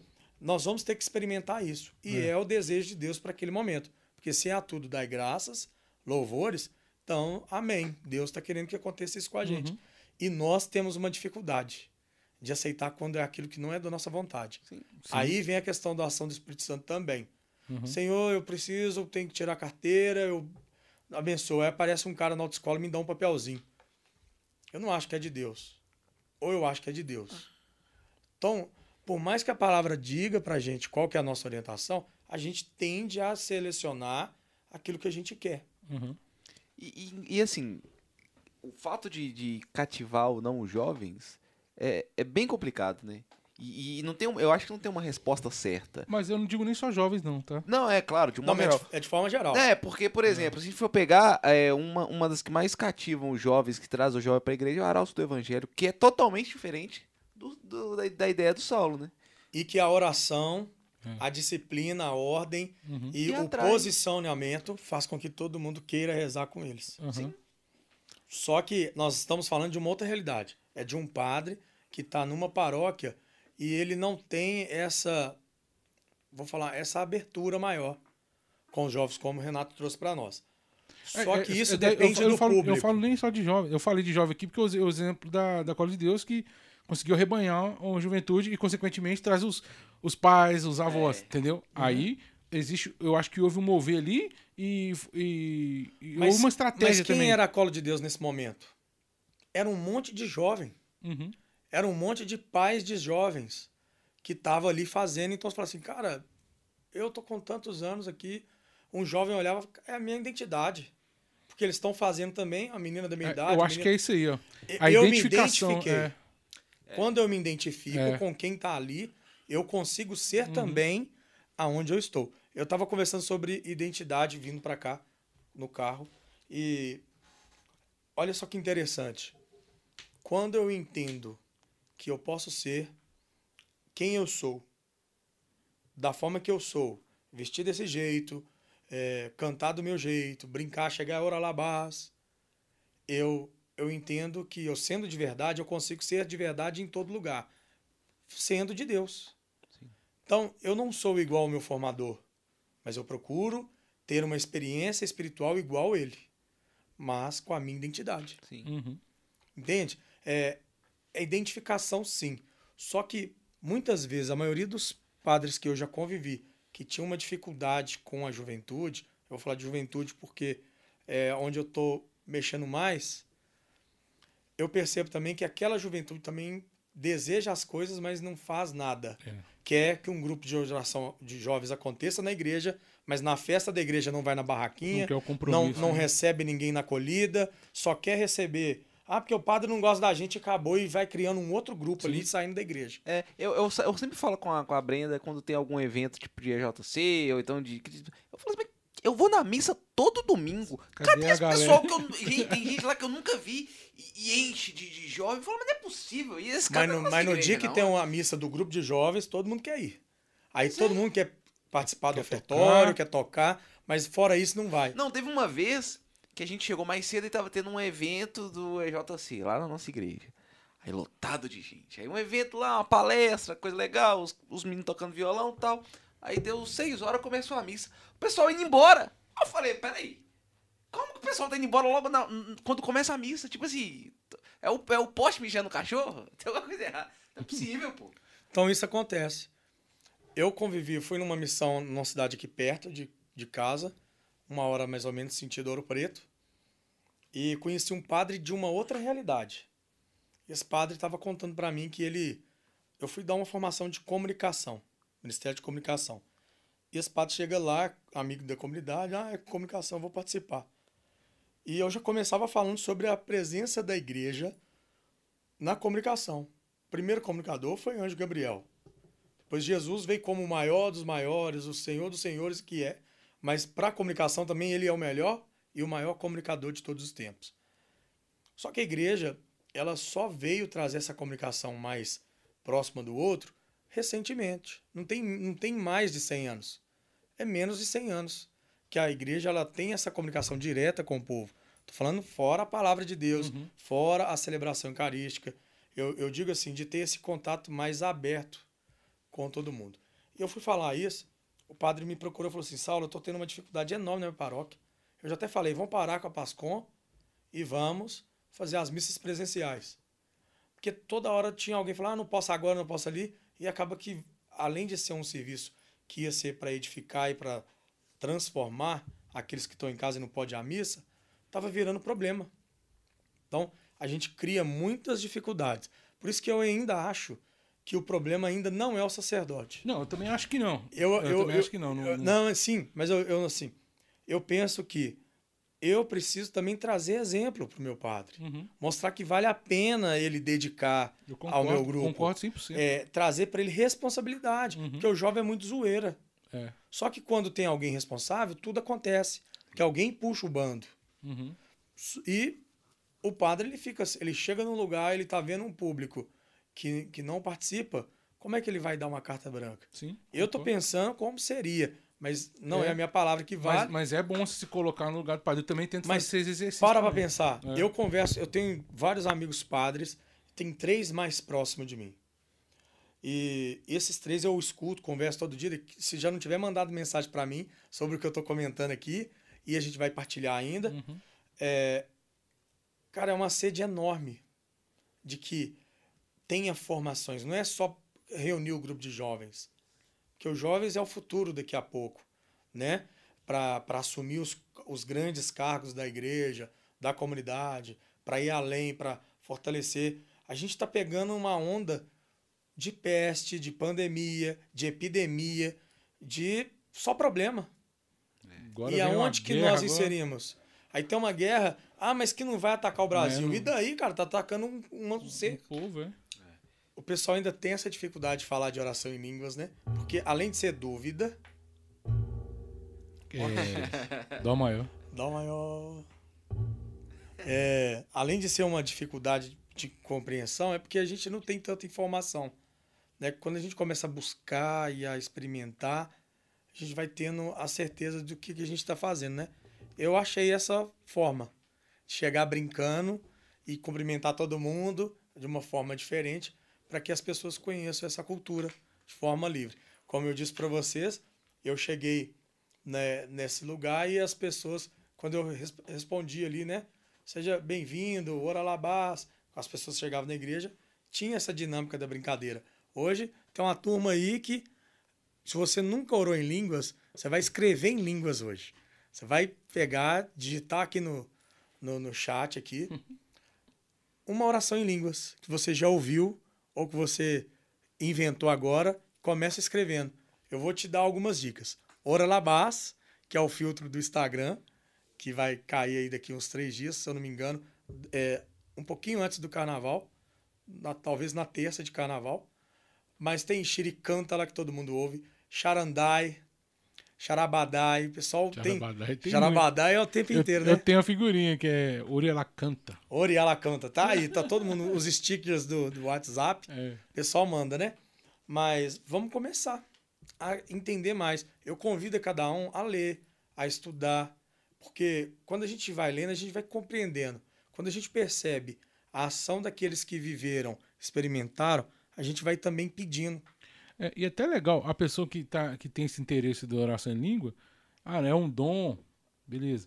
Mas é, até o próprio Espírito Santo pode aflorar outros dons também, né? Sim, Você pode, de repente, você tem um dom de oração de co-libertação e tá lá parado, um, sabe, um, dom de intercessão, um dom de... De, de discernimento, de, entender, discern- né? A língua. Eu fui num retiro, que eu não vou falar o nome, mas a 2016 para 2017, que tinha uma pessoa lá que ela não falava, mas ela orava. E tinha uma pessoa que teve o dom de discernimento. Uhum. Que aquilo que ela estava orando, ela falou É, assim. eu já vi isso também. E eu achava aquilo incrível. Porque eu falei, caramba, como que uma pessoa pode interpretar a É. outra? É o dom espiritual que Deus dá. É. E a gente vai pedindo isso também, né? Eu acho que é legal, tipo, tentar não ficar preso somente a, ah, não, eu não, eu não oro em língua, então eu não, não sou digno. Porque tem Sim. gente que se acha, será que... Porque tem, acaba também, acaba que tem gente que, sem querer, força, né? Aquela situação, fala assim, vamos rezar aqui pelo, pelo irmão que até hoje não ora em língua, né? tipo, rola, rola Ou isso. então fala assim, vai abrindo a sua boca aí agora. É, Você, você fica assim, para, não Todo sei, mundo- abaixa a cabeça. É você mesmo, fulano. todo mundo ora em língua e a pessoa fala assim, não, mas eu tô muito, muito, muito errado aqui, sabe? Tem gente que se sente assim, entendeu? Então, às vezes, pegar um pouco mais leve também, né? Quem tá ali no... Patrick, vamos falar, Patrick, vamos rezar em língua É. aqui agora. Aí vai escolher uma frase e vai repetindo. É, mantra. De uma forma descontraída. É claro que a gente está falando que é sério, né? Claro, claro. Ó, ó, tem uma pergunta interessante aqui do Elias. Ele falou assim: qual é o maior projeto da Colo de Deus para restaurar os jovens? Ó, eu posso falar do que eu tenho vivido, mas essa pergunta eu vou deixar para o presidente, para o núcleo, né? Responder de forma aberta. Eu acredito que vocês já estão experimentando nas redes sociais, é, ou então nos retiros, nos encontros. Se você, Elias, é de BH, eu quero te convidar para uma noite de adoração que vai acontecer em março. A Cris está me falando aqui que é dia 26 de março, à noite. Fica ligado nas redes sociais, pode me seguir também, que ali eu vou colocar essa noite de adoração, que é aquela que todo mundo experimenta nas terças-feiras online, diretamente de Jandaia do Sul. Como que é a, a experiência e qual que é o cuidado? A comunidade, Colo de Deus, ela não veio para só arrebanhar, mas para arrebanhar, trazer para o seio da igreja todos esses cristãos que de alguma forma estão afastados e os novos cristãos.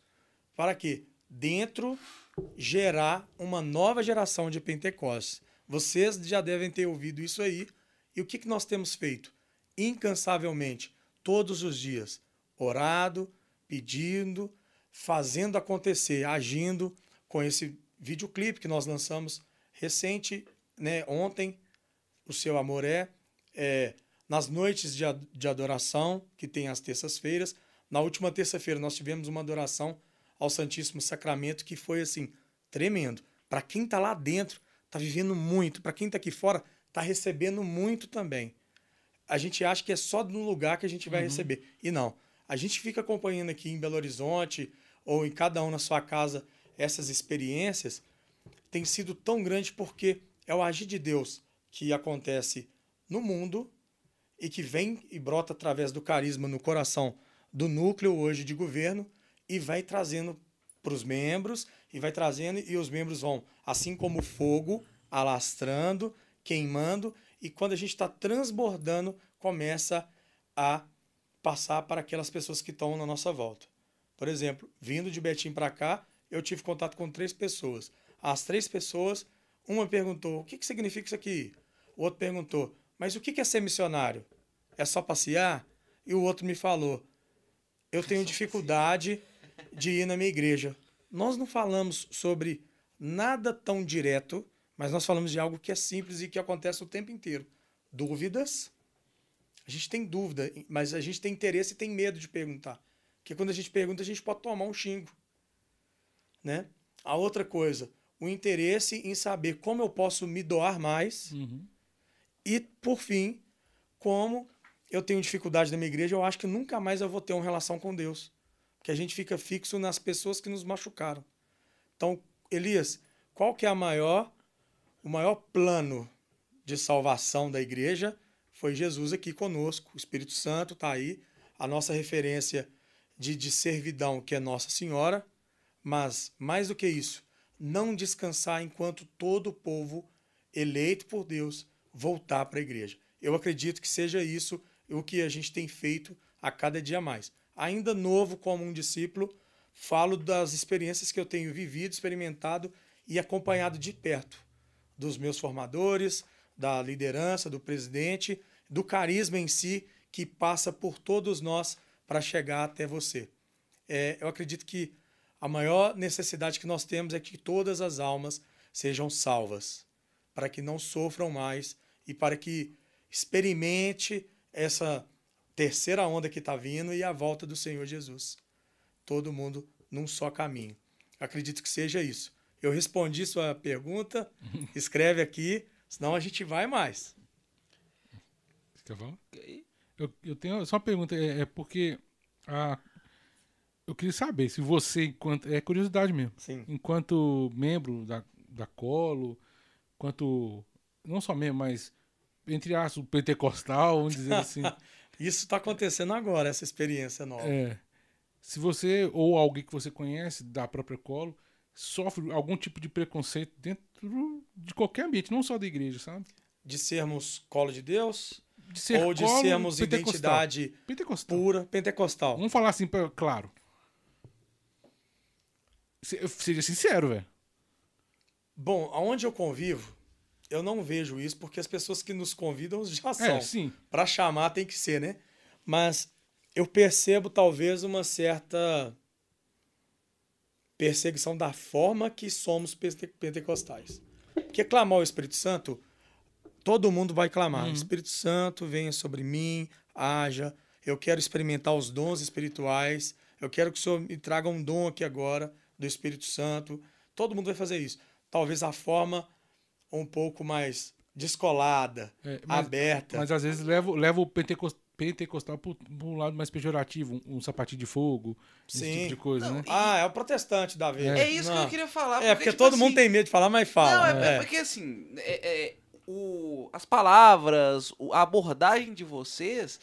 É, Nós temos um vocabulário um pouco é, diferente, eu, eu né? não sou. A gente não é acostumado a ver, na, eu, pelo menos eu, na igreja católica. Porque você fala assim, o igual, igual você falou, ah, não, nós somos pentecostais.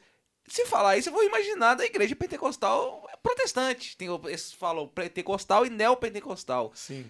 Não- a gente não vê um católico falando assim, eu sou pentecostal. Pelo menos eu, eu- é, É porque muito nós somos católicos, É, apostólico, romano. é. Aí eu, eu até brinco vocês vão olhar no meu perfil lá que tá lá, Mariano, pentecostal. e, mas por quê? Porque a gente tem essa cultura de Pentecostes viva no dia a dia. Como Maria, né? Nós somos Maria, porque eu quero ser como Maria. Então ela me, me, me instrui a ser Fiat, a ser aquela que tô aqui de coração aberto para fazer o que Deus quiser. E Nossa Senhora foi até o final assim. Então, a gente é mariano, a gente é pentecostal, porque toda oração tem que ter uma oração de efusão do Espírito Santo, onde eu clamo o batismo do Espírito Santo aqui. Que foi o que nós fizemos bem antes de iniciar, que é pedir, eu tô aqui, Senhor, que o Senhor venha sobre nós, batiza aqui a vida do Renato, do Patrick, de cada um. Só que a forma que a gente fala pode parecer um pouco estranha, porque a pessoa também está Dentro da muito igreja automática católica, né? dentro da igreja católica, mas que não somos diferentes. Pelo contrário, a Colo de Deus ela tem vivido e tem se tem crescido e amadurecido para uma comunidade ainda mais católica, ainda mais mariana e ainda mais pentecostal, no, no, no quesito do que eu quero dizer, de que a cada dia mais nós queremos ser esse sacerdote que coloca lenha para que o fogo se permaneça. E eu quero colocar mais lenha ainda para que, além de manter o fogo aceso, alastrar. Eu acho muito legal e, essa, essa nova. Não é, não é nova identidade da igreja, porque tem muito tempo. Mas assim, porque como a igreja é muito, dois mil anos, é muito antiga, então a gente tem uma visão muito antiga, tipo, da, do, do padre daquele jeito, da, da, da igreja funcionar desse jeito. E eu acho legal quando a gente descobre uma nova abordagem para passar para as pessoas. Porque a abordagem su sua não é tão comum da gente ver na igreja católica, né? Para a maioria das pessoas. E eu acho muito legal a gente uhum. ver que tem novas abordagens dentro da igreja. Mas eu acho que vai de encontro aquilo que a gente está falando de identificação, né? É, é o mover do tempo. É. A pessoa se identifica com. Porque eu penso assim, existem essas espiritualidades, né? Igual você falou do arauto, aí a colo. Totalmente diferente. Mas com o mesmo propósito que dá para se, se encontrar em oração, falar assim. Mas é, existe essas espiritualidades que você pode se identificar. Falar assim, não, eu sou mais da pegada da colo, não, eu sou mais da pegada ali. Eu sou mais da, eu, eu quero viver hoje, eu quero viver uma contemplação, eu quero ver, quero ser contemplativo. Então você consegue experimentar e pegar um pouquinho de cada, né? Então é bom ter a colo para poder trazer isso que estava faltando. Porque eu acho que a renovação trouxe isso, Sim. né? Trouxe. Trouxe. Mas a, a, uma coisa que o Paulão falou aqui, o Paulão, sabe? Ele falou. Ele falou, no Paulão. É, ele falou que é, a renovação, ela, ela trouxe esse, o boom, né? O Espírito Santo, o fogo ali, pá, tal. É, só e que... sabe o que ficou parecendo há muito tempo? Que hum. nós, católicos, estavam copiando os protestantes. Uhum.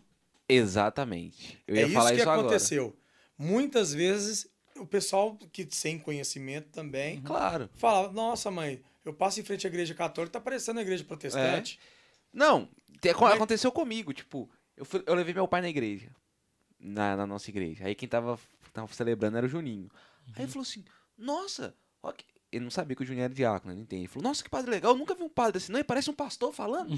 Porque a abordagem do Juninho não é a abordagem do padre falando. E nós jeito. precisamos entender fala, isso. Falou assim, é, e nós precisamos entender se mover. Lembra da sua pergunta? Como que é o mover? É. A gente precisa entender o mover.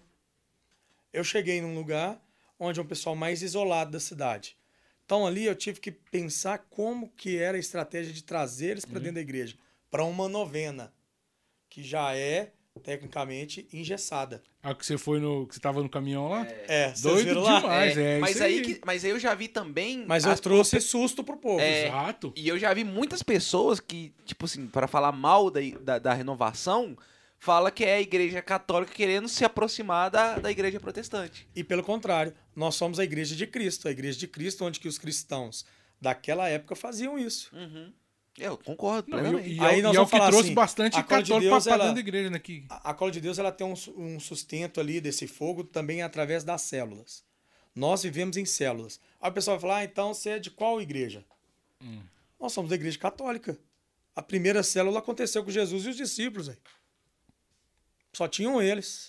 Só que o pessoal não percebe isso. Porque por falta de conhecimento a gente peca também e uhum. erra não precisa ser tão exagerado, mas também não precisa ficar parado porque a gente tem medo de fazer as coisas. Uhum. A cola de Deus ela está pronta para fazer o que tiver que fazer, para que todo o reino se una novamente. É uma geração de Pentecostes. Legal. Então, para que se gere uma geração, a gente precisa arrebanhar. E é na sua linguagem. Paulo não falou lá, me fiz como um, uma pessoa lá para ser aquela pessoa. Uhum. Ah, então eu chego no lugar, eu estudo o ambiente. Como é que vai ser esse ambiente? É uma turma assim, ó, tem muitas pessoas que são mais assim, fechadinhas. O pessoal vai ser estranho você chegar assim, Sal. Aí eu chego, brinco com essas pessoas de uma forma que elas me deixem à vontade. Quando eu ficar à vontade, eu faço o que eu tenho que fazer. Às vezes você uhum. precisa, como eu, eu vivi muito, eu tô amando viver lá na cidade de Aimorés, porque Lá tem muita questão da roça, da colheita, de plantio. Então a gente vive isso na prática, daquilo que a gente lia na Bíblia e lê na Bíblia de experiência, né, das parábolas, uhum. a gente vê na prática acontecendo. E a gente aproveita disso mesmo para voltar para eles. Essa estrutura, que é a questão da, do queima de novo, né? Manda teu fogo, Senhor, queima de novo. Esse clamor dessa canção que todo mundo canta o tempo inteiro nas adorações, nos retiros, uhum. é justamente esse desejo. Nós já sabemos que temos o desejo, nós temos o interesse de que o Senhor envie novamente esse fogo. Esse batismo do Espírito Santo. Se o fogo é o Espírito Santo que vem como em Pentecostes. A gente está pedindo. Lá em Pentecostes, que é uma música tradicional, Eu Navegarei. Você pode estar rezando ela que É. vai vir o Espírito Santo. Porque é, é nítido. Uhum. É uma oração entregue simples, mas que todo mundo cantava de todo o coração. E o que que isso acontece? Acontece que eu sabendo disso, dessa ação do Espírito Santo, eu, eu sabendo que eu posso clamar, que eu posso pedir, eu consigo transformar o ambiente da forma que Deus quer. Porque a gente fica achando que é muito do jeitinho do Saulo, do jeitinho do Renato. Não é.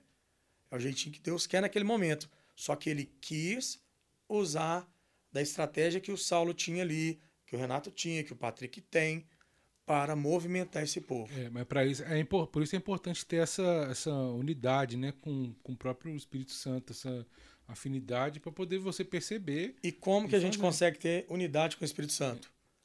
Todos os dias orando, todos os dias se entregando. Vem Espírito Santo, faz uma nova, traz uma nova realidade para mim, faz algo novo no meu coração. Porque se eu não fizer essa constância, eu não mantenho o fogo aceso. E por muito tempo também a gente já cantou lá uma canção que era muito interessante, que era assim: se você incendiar a casa, o fogo nunca mais se apagará. E faz sentido. Se você é presente, se você participa da celebração eucarística todos os domingos, exceto nas regiões onde não se tem o sacerdote, mas tem a celebração da palavra, existe a comunhão. O corpo de Cristo está ali. Se eu sou fiel nesse pouco de participar da missa, de conviver numa pastoral ali na igreja, ainda mais quando é comunidades pequenas, que a igreja está em volta, a cidade está ali em volta da igreja, eu consigo conhecer todo mundo, eu consigo ser mais para o outro, eu posso ir além. Eu sempre falo com os meus liderados lá que se hoje eu estou bom nisso aqui, eu vou trazer uma nova estrutura para que aquilo que está bom seja ainda melhor. Então eu vou mexer naquilo que já está cômodo. Saulo, mas eu já sei fazer. Tá, mas agora você vai fazer diferente. Porque a gente precisa buscar um novo caminho. Não que existe vários caminhos, não, mas um novo caminho a, trilhar para chegar a Deus é descobrir que eu já estou rezando aqui, eu posso dar um passo a mais, eu posso intensificar minha oração. Hoje eu só consigo pedir, Senhor, não sei rezar, mas cuida do meu coração. Amanhã eu falo, Senhor, cuida do meu coração, da minha vida. Senhor, abençoa minha família, cuida do meu pai, cuida da minha mãe, ah, cuida dos meus irmãos. E eu começo a entender que eu posso rezar agora para aqueles irmãos que estão lá na Ucrânia, morrendo sem nem saber o porquê. Então, quando a gente vai entendendo e amadurecendo, avançando na nossa vida espiritual, a gente vai conhecendo e vai trazendo ainda mais uma. vai alargando essas redes. De forma que quando a gente lança a rede, a gente consegue ainda mais arrebanhar, pegar, captar mais almas. Que é o nosso maior desejo. Que as almas conheçam o verdadeiro amor, aquele que venceu, aquele que é, aquele que traz para nós uma nova realidade. De antes eu tinha medo, hoje eu não tenho mais medo, porque Cristo vive em mim e ele vai me salvar. Então essa é a grande diferença. Então é isso. Obrigado, Saulo. Queria que você deixasse um- uma oração, um, um recado pra galera que, que assistiu você aqui hoje. O, o, Você o tá Jair ouvindo tá aí? mandando você ensinar a tá galera a- a orar em línguas aqui. Tá que ri aqui. Ele prometeu, será que ele vai cumprir agora? O sabe? Patrick é, o- é a cobaia. É. é. Depois, depois em off eu vou contar que já tive umas experiências assim, mas que foram. Por isso que eu, que eu fico meio assim, mas depois eu te conto. Ó, Vamos lá. No, no livro de Mateus, capítulo 11, ó, Ma- Mateus 3, cap, é, versículo 11, vai dizer que Jesus, ele, ele envia o Espírito Santo, e esse Espírito Santo é simbolizado pelo fogo, né? Ou melhor, o fogo é simbolizado pelo Espírito Santo.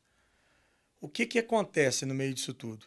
Que quando eu tenho uma vida de oração direta, diária, eu consigo estabelecer essa intimidade com Cristo. E ele pediu para orar em língua, aumentou meu volume aqui. né? Agora eu estou ouvindo até o mais É, agora alto. eu tô. Mas o que, que acontece? A maior dificuldade hoje para o nosso tema foi a frieza, né? a tibieza, o medo é, de não estar mais assim, na, naquela vontade de mais um grupo de jovens, ah, mais uma missa, mais um grupo de oração, mais um encontro da pastoral. as pessoas estão desanimadas. E como nós, entendendo que esse fogo, simbolizado pelo Espírito Santo, que vem do céu, como foi em Pentecoste, e que a gente clama e pede cada dia mais, eu quero convidar cada um de nós aqui, que está nesse podcast aqui online, para experimentar. Só que vai ser assim: nós iremos iniciar como esse fogo, como esse combustível, e diariamente nós temos agora uma experiência magnífica da quaresma.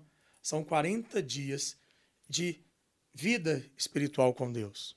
Vamos trazer para essa quaresma. O carnaval já está começando e o que eu disse hoje mais cedo para os amigos meus é o seguinte: os carnavais caíram na maioria das cidades, mas os retiros não. Olha só que coisa boa. Porque ainda temos oportunidade de experimentar o Espírito Santo. Ainda temos oportunidade de clamar o Espírito Santo, de fazer reacender essa chama que parece apagada, porque a gente não está sentindo calor, mas aquele que já conheceu Jesus, ele já tem esse fogo. A gente só precisa limpar as cinzas e colocar mais lenha. Cada vez que eu, eu oro, cada vez que eu clamo o Espírito Santo sobre minha vida, sobre a vida do, dos meus amigos, dos meus irmãos, sobre minha comunidade, toda vez que eu peço, Senhor, envia teu Espírito Santo sobre mim, sobre você, eu estou mais uma vez entendendo que eu não consigo ser nada. Eu não sou nada sem Jesus. Eu não sou nada aqui se eu não tiver por Ele, com Ele e para Ele. Então, clamar o Espírito Santo é muito mais do que orar em línguas. O orar em línguas é um resultado que talvez você não vai ter agora. Talvez você vai só clamar o Espírito Santo. Talvez nesse momento você vai só entender que eu clamando o Espírito Santo sobre a minha vida, eu vou conseguir ter um contato com Jesus. Ou pelo menos eu vou abrir meu coração para que ele seja. Então, querido, você que está aí, feche seus olhos. É o famoso fechar seus olhos, abrir o seu coração. Porque quando eu me coloco diante de Cristo e quando eu me fecho para que somente Ele haja em mim, eu fecho os meus olhos eu esqueço de tudo que está aqui na minha volta, na minha frente, atrás de mim, porque eu me concentro, eu me coloco numa posição de que eu sou o servo, eu sou aquele que quer experimentar mais e mais aquilo que Deus tem separado para mim, enquanto Saulo filho dos meus pais lá em casa, enquanto Saulo amigo, baterista, fotógrafo, missionário, discípulo da colo de Deus. Eu me coloco à disposição daquele que está livre para que o Senhor haja no meu coração e transforme não somente a minha vida, mas que impulsione ainda mais todos os dons que o próprio Cristo me deu. E quando eu me coloco nesta disposição de experimentar mais e mais o Espírito Santo sobre a minha vida, eu consigo, experimentando o Espírito Santo, transformar a minha vida e o lugar onde eu estou. Neste estúdio, Senhor, Vozes Music, que eu já conheço há tanto tempo, conheço a pessoa do Jair, que muito tempo atrás, conversando nos corredores da nossa escola lá, da universidade, estudando percussão, ele contava para a gente ali o desejo de construir um estúdio, de ter um estúdio para ele, de fazer com que outras pessoas também pudessem experimentar a oportunidade de gravar seu podcast, suas canções, que antigamente eram difíceis de cada um alcançar. Hoje nós temos acesso a gravar nossas canções. Hoje nós temos acesso, Senhor, para te clamar aqui neste lugar e pedir que o seu Espírito Santo agisse em nós aqui hoje, desde quando nós começamos e agisse nas pessoas que por aqui passaram. Nós tivemos aqui uma série de podcasts que cada dia mais nós experimentávamos o teu agir na forma que o Senhor quis. E hoje, mais uma vez, nós estamos aqui, pedindo para que o teu Espírito Santo aconteça de forma livre e de que quando me faltarem palavras para agradecer e para louvar, para bendizer, para glorificar o teu santo nome, para entender que o Senhor é tudo na minha vida e sem ti eu não sou nada. Quando faltar palavras para expressar o meu amor por ti e o quanto eu sou grato, pecador e não merecedor, a tua graça se faz presente no meio de nós. Eu possa começar a, do meu coração, a emitir palavras que só o Senhor entende. E que eu aprendi, Senhor, nos grupos de orações. Eu aprendi, Senhor, convivendo com os meus irmãos, a clamar o teu Espírito Santo, dizendo e repetindo palavras como aleluia, aleluia, glória a Deus. E sem entender, eu comecei a falando xiricantaralabá, sorieleleban badás, cantarala sorielebás, oxicantaralamás. E quando eu emiti essas orações espontâneas, de própria língua, junto com os meus irmãos, ali crescia e ainda subia um grande louvor aos céus. E o Senhor escutava cada um deles. O Senhor entendia cada coração que ali clamava ao teu Santo Espírito sobre todos nós. Muitos começavam a orar bem alto, outros começavam a adormecer no seu espírito, e muitos ainda, sem entender, curiosos, queriam ainda mais se entregar. E de certa forma, Senhor, teu Espírito Santo, fazendo presença no meio de nós, tem feito maravilhas em minha vida e na vida de cada um que aqui está. O Senhor tem transformado, tem queimado de novo e fazido arder o nosso coração. Arder ainda mais para que nós possamos disponíveis querer fazer e agir aonde nós fomos convidados a estar. Para que depois deste dia, depois desse podcast, depois desta oração, nós desejarmos voltarmos para a nossa igreja, para onde nós crescemos, para onde nós fizemos o nosso catecismo, para onde nós vamos à missa todo domingo, mas agora diferente, porque agora nós entendemos o sentido de servir o Senhor, de experimentá-lo inteiramente. E agora nós queremos servir e arrebanhar todos aqueles que ainda não entenderam o verdadeiro sentido de te amar, de louvar e agradecer por tudo que tem feito aqui. Não é somente uma oração, mas é também uma adoção. Quando eu vou aderir a viver essa experiência, eu quero ainda mais experimentar.